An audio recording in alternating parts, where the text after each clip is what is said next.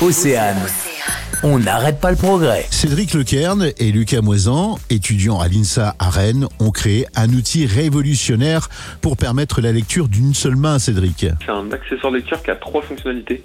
Donc la première, bah, c'est qui permet de tenir son livre à une main. La deuxième, c'est comme vous l'avez dit justement, mais il permet de d'éclairer son livre pour éviter de déranger son, bah, son voisin de lit le soir. Et enfin, il se range bah, comme un marque-page euh, dans son livre. Cette aventure a démarré en 2018. Moi, j'avais l'habitude de beaucoup lire le soir dans mon lit, euh, dans une position pas super confortable, et avec une lampe de chevet qui n'éclairait pas du tout bien euh, bah, mon livre. Et ayant eu une imprimante 3D à Noël, je me suis dit, bah, pourquoi pas essayer de faire un petit prototype euh, qui permet de résoudre ces problèmes. Donc, bah, c'est à ce moment-là que Lydia est née. Je me suis après, euh, c'est naturellement vers une école d'ingénieur, et c'est là où j'ai rencontré bah, un super pote euh, bah, qui s'appelle Lucas, du coup, et il est naturellement bah, rentré dans, l'aventure vu que bah, le projet lui plaisait bien, et il était passionné de lecture et, et aussi d'entrepreneuriat, donc euh, ça matchait bien.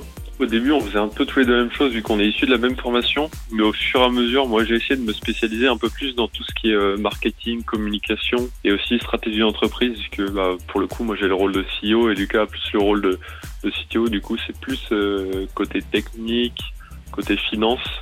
Et donc on essaye de se répartir les rôles à un maximum bah, pour pas se, bah, se marcher sur les, sur les pattes. quoi. Ça coûte combien? Ça coûte euh, 19 euros et après il y a une version aussi personnalisée par exemple où on peut écrire euh, bah, joyeux Noël euh, maman ou enfin le message de son choix pour 24 euros. C'est une idée de cadeau pour les fêtes de fin d'année. Exactement. On n'arrête pas le progrès. À retrouver en replay sur oceanfm.com.